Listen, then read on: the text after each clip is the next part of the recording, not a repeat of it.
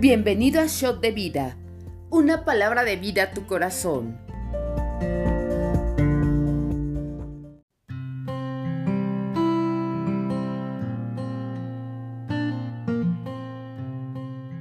Bienvenido al devocional.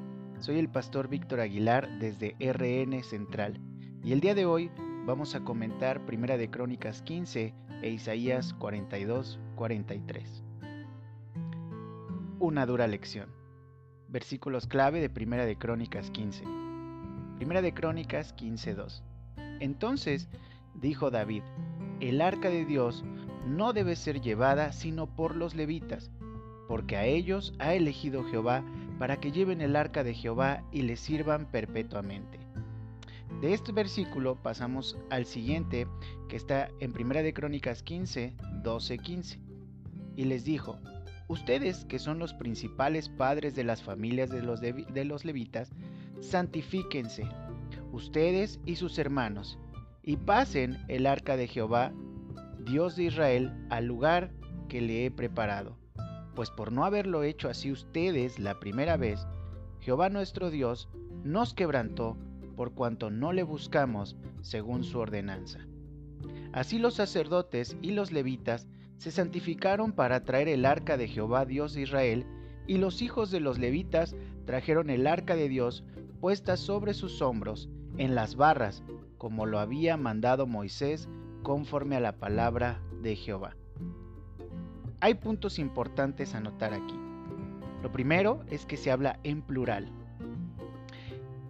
Dice, Dios nos quebrantó por cuanto no le buscamos según su ordenanza. Vamos a entender que hay una concordancia en 2 de Samuel 6 del 12 al 11 y 1 de Crónicas 13 del 6 al 14. Lo importante notar aquí es, por cuanto no le buscamos según su ordenanza. Frecuentemente pensamos que debemos decirle a Dios cómo debe ser adorado, en lugar de adorarle como Él ha dicho. Dios dio instrucciones precisas de cómo debía ser trasladada el arca. Esto lo encontramos en número 7 del 6 al 9. David, al ser el rey, forzosamente debía conocer estas instrucciones. Deuteronomio 17, 15, 20 nos habla de esto. Vamos a leer Deuteronomio 17, 18, 19 como concordancia. Y cuando se siente sobre el trono de su reino, entonces escribirá para sí en un libro una copia de esta ley, del original que está al cuidado de los sacerdotes levitas, y lo tendrá consigo y leerá en él todos los días de su vida para que aprenda a temer a Jehová su Dios, para guardar todas las palabras de esta ley y estos estatutos para ponerlos por obra. La ordenanza para el rey, en ese momento fue elegido David como rey, era escribir toda una copia de la ley para aprenderla, entenderla y enseñarla. Ser un líder puede ser como padre de familia, como madre de familia, como jefe en una oficina, como alguien que enseña en una escuela, nos da la responsabilidad de entender que nuestras decisiones afectan a quienes nos siguen. Israel debía saber que solo los hijos de Coat podían llevar sobre sus hombros el arca de Dios al trasladarla. Esto lo encontramos en número 7 del 6 al 9. Estos hombres tenían que ser santificados para eso. Dios no se enoja o responde con ira sin dar primero instrucciones a su pueblo. El líder aprendió la lección, a evaluar primero sus acciones antes de llevarlas a cabo. Una mala decisión puede que no traiga muerte, pero sí consecuencias negativas. Para tomar buenas decisiones, hoy necesitamos entender que también hay una buena noticia. La buena noticia es que la misma santidad que nos separaba de Dios es la que ha hecho que Él se acerque a nosotros en su Hijo Jesús. Todos los creyentes venimos a Dios sabiendo que Él es santo y que hemos pecado contra Él. Querer vivir nuestra vida conforme, a nuestros planes y no los suyos, nos lleva muchas veces a tomar malas decisiones. Pero hoy, junto a la obra redentora de Jesús, tenemos la palabra de Dios para vivir conforme a ella, en el poder que ahora reside en nosotros por medio del Espíritu Santo. Venimos ante Dios en Cristo. Su palabra nos informa cómo vivir para Él y el Espíritu Santo toma la palabra y la aplica en nosotros para nuestra santificación. Esto lo puede aprender en Juan 17, 17.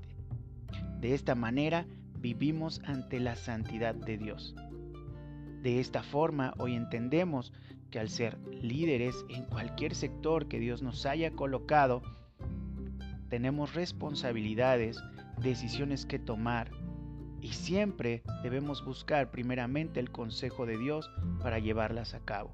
Recuerde esto, no es como yo quiero hacerlo, sino como a Dios le agrada. Vamos a pasar a Isaías 42 y entender el comentario bíblico. Isaías 42.1 He aquí mi siervo, yo le sostendré, mi escogido en quien mi alma tiene contentamiento. He puesto sobre él mi espíritu, él traerá justicia a las naciones. No quebrará la caña cascada, ni apagará el pábilo que humeare. Por medio de la verdad traerá justicia. Esto está en Isaías 42.3.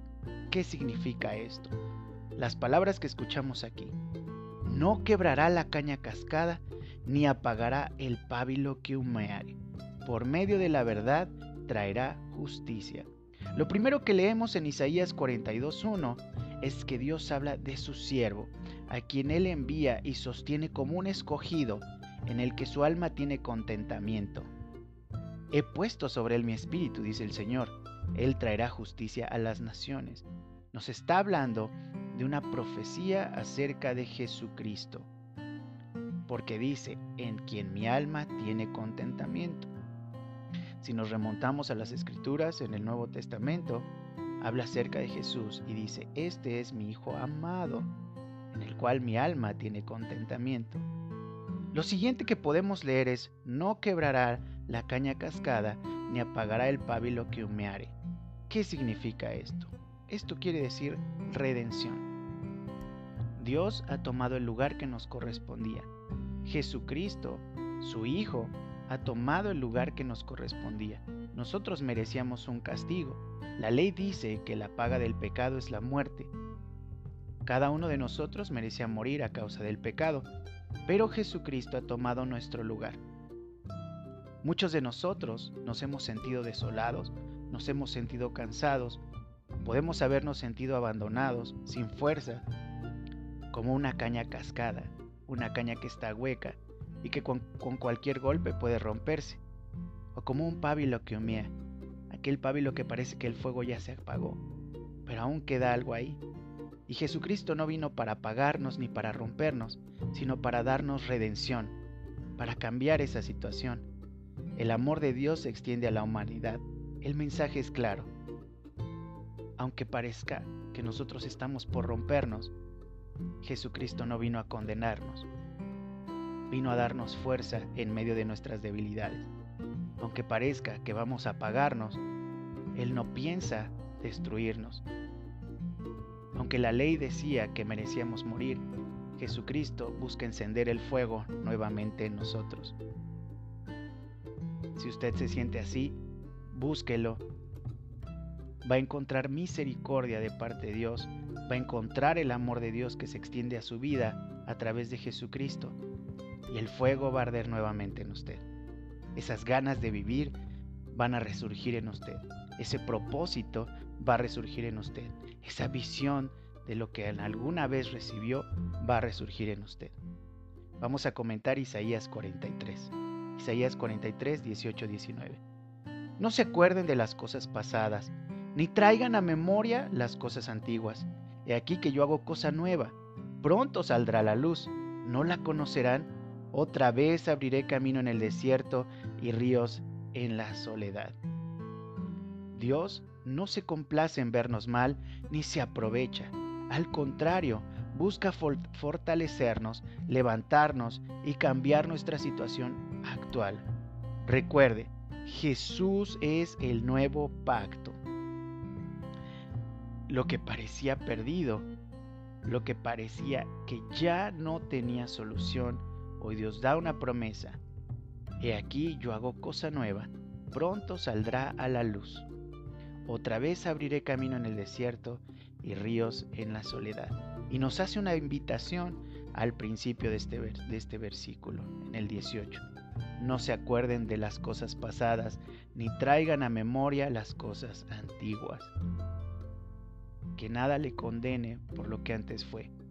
Hoy tiene una nueva historia con Jesucristo. A través de Él hay un nuevo pacto. Isaías 43, 25. Yo yo soy el que borro tus rebeliones por amor de mí mismo, y no me acordaré de tus pecados. Hay una nueva oportunidad cada día. Simplemente acérquese, búsquelo, renueve su pensamiento, renueve su fe. Dios no se va a acordar de sus pecados, siempre y cuando usted le busque de todo corazón siempre y cuando usted tome la decisión correcta de hacer y de adorar como a Él le agrada. Deseamos que esta palabra sea de bendición para tu día. Suscríbete al canal. Te esperamos mañana.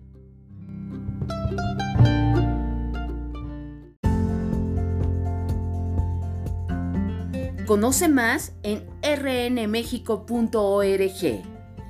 Yo soy RN México, amar, transformar, servir y enviar.